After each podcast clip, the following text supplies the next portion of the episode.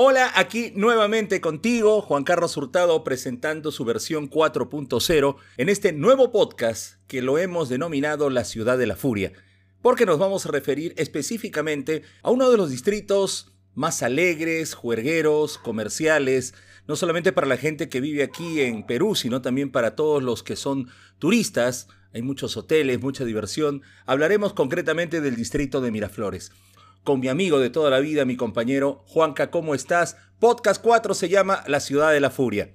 En el distrito de Miraflores tenemos muchos recuerdos, mi querido Juan Carlos, así que todos los vamos a recordar el día de hoy. Ir a Miraflores es definitivamente ir a tiendas, a comer algo, a bailar, a divertirse. Si hablamos de tiendas, era adolescente y cobraba mis primeros sueldos, las galerías Persia, las que están eh, más o menos entre Bolívar y Benavides en Miraflores, era una galería que ahora hay un casino, si no me equivoco. Yo tenía un amigo, Guille Meléndez, quien fue el primer auspiciador que tuve en uno de mis programas. Él tenía la boutique Ambos, que estaba en la calle Bolívar, y tenía muchos amigos dentro de esta galería. Había un loco que no recuerdo cómo se llamaba, cada vez que yo llegaba, le decían Queen porque siempre estaba escuchando esta canción.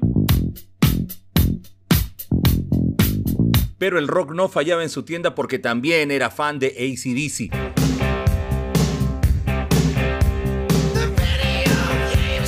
Pero lo que más recuerdo yo, ya de muy pequeño, es haber visitado los grandes almacenes, las tiendas de moda en ese momento, Monterrey, Tía, Oesle. Había una tienda de, de telas que se llamaba La Americana, donde una vez de casualidad yo escuché esta canción, era más o menos 1976.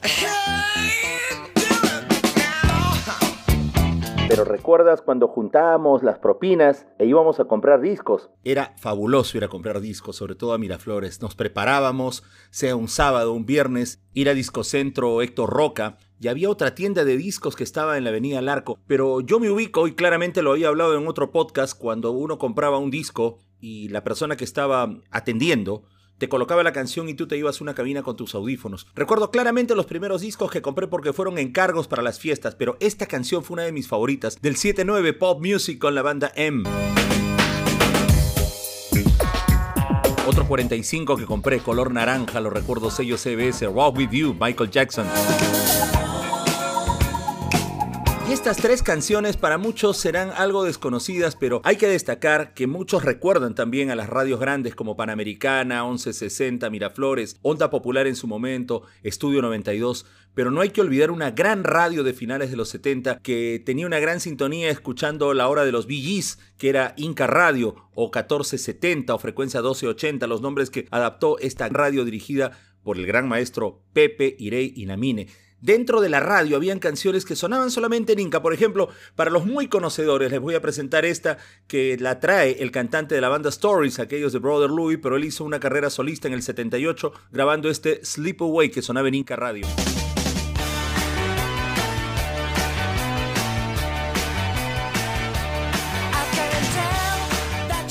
78 también en Inca fueron exclusivas estas dos canciones de una banda que venía de Miami, un grupo que usaba el Tall Box que Peter Frampton utilizó para la canción Show Me the Way. Aquí está Foxy con dos canciones que son Hot Number y Rock.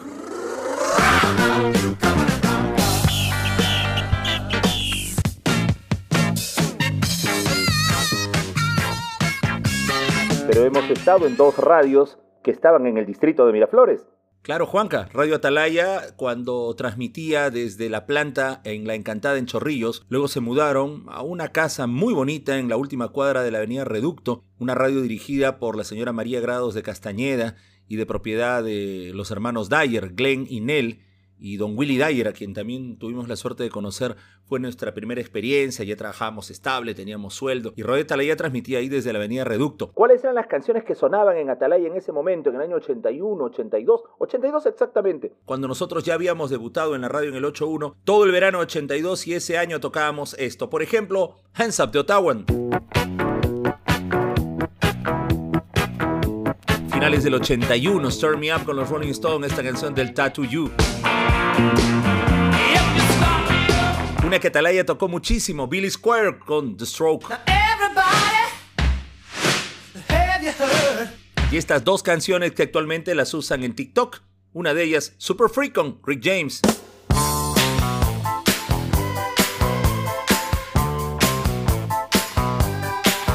Y esta que está sonando mucho en los TikTok a nivel mundial, Forget Me Nots, no me olvides de Patrice Russian.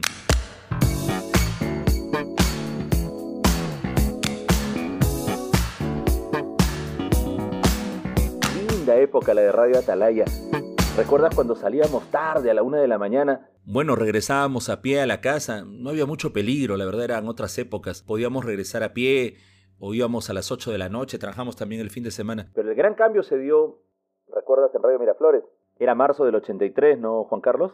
Cuando recibo la llamada de Quique Cano Alba ofreciéndome el doble de sueldo de lo que ganaba en Radio Atalaya y llegué a una de las radios soñadas Lógicamente que todos los que hacíamos radio en ese momento queríamos estar o en Panamericana, en 1160, en la misma radio Miraflores. Por ahí aparecía una nueva que era Estudio 92, doble 9 también estaba ya sonando, Super FM, pero Radio Miraflores tenía algo que la caracterizó y un eslogan que la marcó por mucho tiempo como la radio chiquita de corazón grande.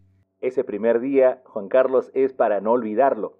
Bueno, iba a ser mi primer día y mi último también, porque cometí tal vez por educación, a mí me enseñaron saludar siempre a las personas que eran mayores. Yo tenía, en ese momento cuando entré a Radio Miraflores, 17 años. Y llega una señora que había hecho programa a las 12 del mediodía, justo me cruzaba con ella que era Nelly Mendíbil, y yo le dije, señora, buenas tardes. Ella se molestó, se fue a quejar a la gerencia del ingeniero Palma, quien me había recibido con una especie de comunicado que él hacía en la palabra de Odrasir Mapal dándome la bienvenida a la radio. Se había molestado porque le dije señora y ella era señorita, su familia era muy religiosa. Entonces el ingeniero me llama a la oficina y me dice lo que yo había hecho. Le pedí disculpas a Nelly Mendíbil y a partir del día siguiente se convirtió en una de las grandes maestras y referentes que he tenido en mi vida. Eso fue al inicio cuando llegué a Radio Miraflores, porque anécdotas hay muchas. Una de ellas, y la voy a contar, fue en 1984 yo estaba haciendo programa en la FM, tenía turno en la tarde, era de 2 a 4 de la tarde mi programa, y en la amplitud modulada no había ido el locutor. Entonces la FM se caracterizaba por tocar más canciones en inglés, pocas en español, y la AM sí era más de música en español. Entonces el operador, Manolo Ortiz, recuerdo había salido al baño, me quedé empalmando la música de mi programa. Entonces ingresa un chico con una camisa, y lo recuerdo claramente, una camisa de estas tipo leñador, con la camisa abierta y un polo blanco debajo con jean, con el cabello largo, muy ojón era, y se acerca y me dice, hola, vengo por una entrevista aquí en Radio Miraflores. Yo sabía que en la amplitud modulada no había ido el locutor, entonces tomé la decisión en ese momento, bueno, te entrevistaremos aquí en la FM. Yo la verdad no lo conocía, porque no veía mucha televisión en ese momento, no, no estaba tan pegado a lo que ocurría en la tele, pero sí en ese instante conversando con él, se dio cuenta de que yo le hablaba y no sabía quién era hasta que tuve que sincerarme y decirle, discúlpame, estamos hablando largo tiempo, pero no sé tu nombre. Y él sonrió y me dijo, me llamo Guillermo Dávila y soy el protagonista de una telenovela que están pasando acá que se llama Ligelena. Solo pienso en ti.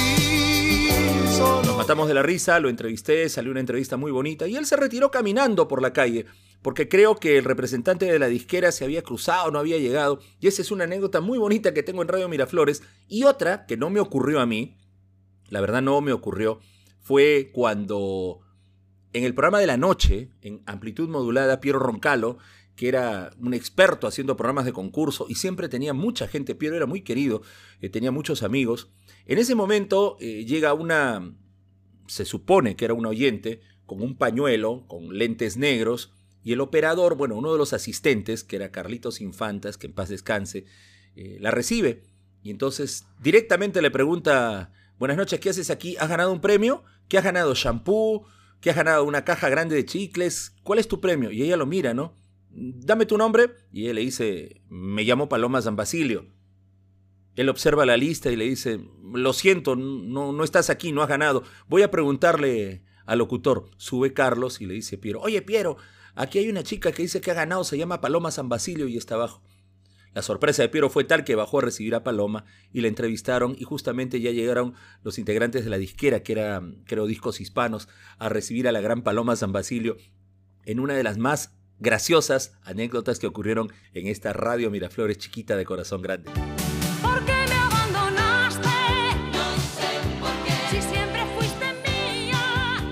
Carlos, y esas canciones, las de Radio Miraflores, las que eran clásicas. Yo tengo muchas, muchas, muchas que para mí son especiales. Cuando hice mi primer programa en la FM, la número uno, el super hit de la semana fue esta, Jump de Van Halen. La siguiente también fue super hit y hace memoria al mayor éxito que tuvo la banda Da Babies. El cantante John Wade quiso colocar el título de su canción emblemática del 79 para que abra su más grande tema solista, Missing You. Él decía Every Time I Think of You, como la canción de Babies. Bueno, así empezaba Missing You.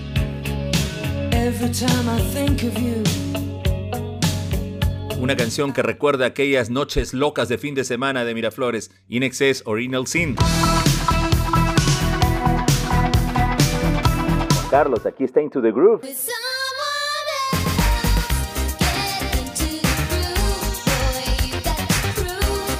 ¿Cómo olvidarnos de esta canción que era clásica en las discotecas de Miraflores? Y con la canción que viene nos perdimos un viaje a Inglaterra. Y quizás ya no hubiéramos estado haciendo radio en Perú. Wanna Need Be Good, Nick Kershaw.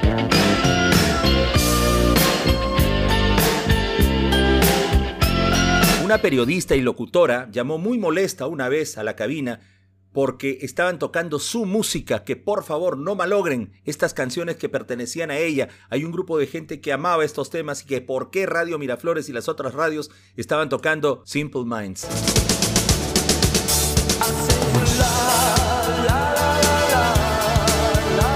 Peor cuando tocábamos Tear for Fears. Una de Radio Miraflores que recuerdo mucho es esta, porque en un cumpleaños, el día primero de noviembre, presenté el ranking y esta era la número uno. The More You Live, The More You Love, a Flock Seagulls.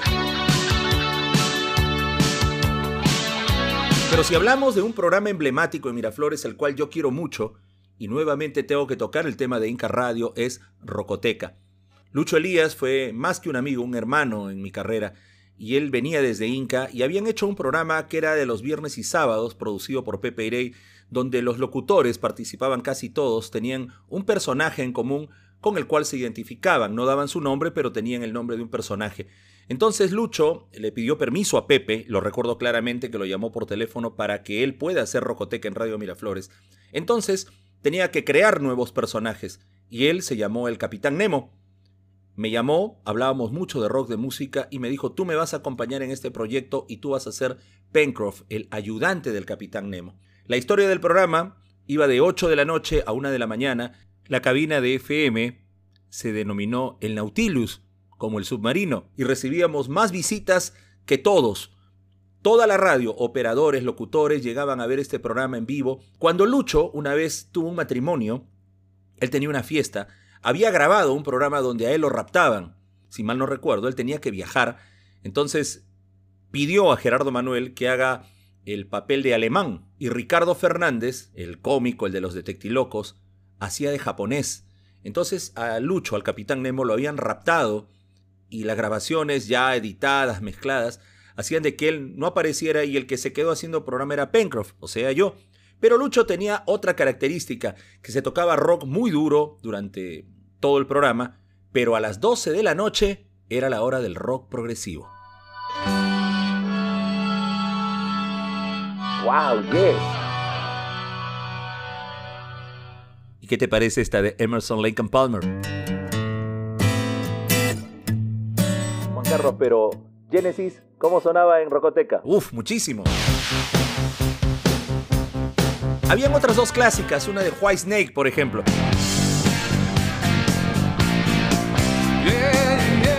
Sticks también era infaltable.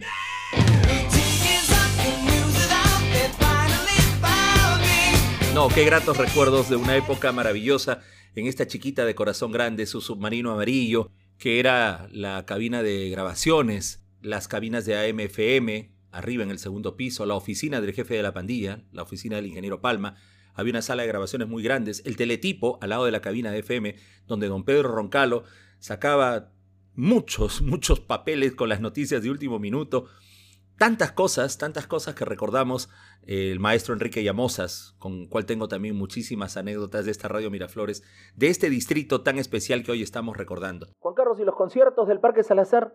En aquella recordada concha acústica del Parque Salazar, ahora Larcomar, yo recuerdo haber visto a dos grupos. Uno de ellos fue Aplapsus y el otro Frágil. Toda la historia de esta avenida al arco se relata en una canción que también ha cumplido 40 años. Los fines de semana para comer, bailar, era otra cosa. El Manolo todavía existe. En Díaz Canseco, ahora creo que hay una pollería, había un lugar que se llamaba El Boom, donde preparaban unos daiquiris riquísimos. Y ni qué decir de las primeras salchipapas en el aeropuerto que estaba en Ricardo Palma. Y ahora creo que hay una tienda de artículos deportivos, ahí se encontraba el aeropuerto. Unas salchipapas que te la vendían en unos conos de papel manteca y te daban solo tres salsas. Mayonesa, ketchup, mostaza y si querías ají y ese verdecito. Luego ya la casita era Shell. Si entre Shell y Porta, ahí estaba la casita, todas las salsas que querías y de todos los sabores. Por supuesto, pues que Miraflores tenía su encanto también con el Chifa del Pacífico que está en los altos del cine, donde muchas veces se hicieron reuniones de Radio Miraflores y ahí el 4 de noviembre de 1985 fue un tonazo donde celebramos los 50 años de la radio. Hay un lugar que te has olvidado mencionar, la calle de las pizzas. A inicios de los 90 todavía no existía el servicio de cable, no se podía ver nada del extranjero, salvo que tengas una parabólica.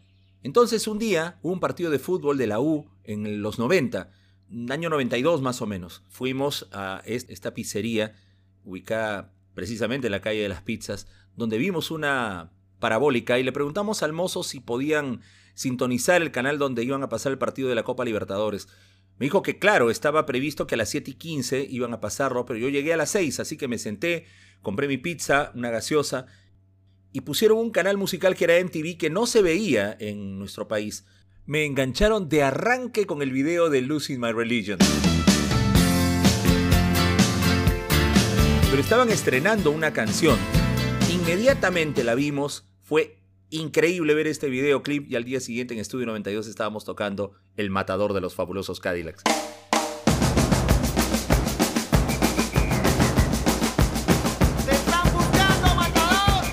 Ya que estás hablando de música bailable, no has mencionado ninguna discoteca de Miraflores.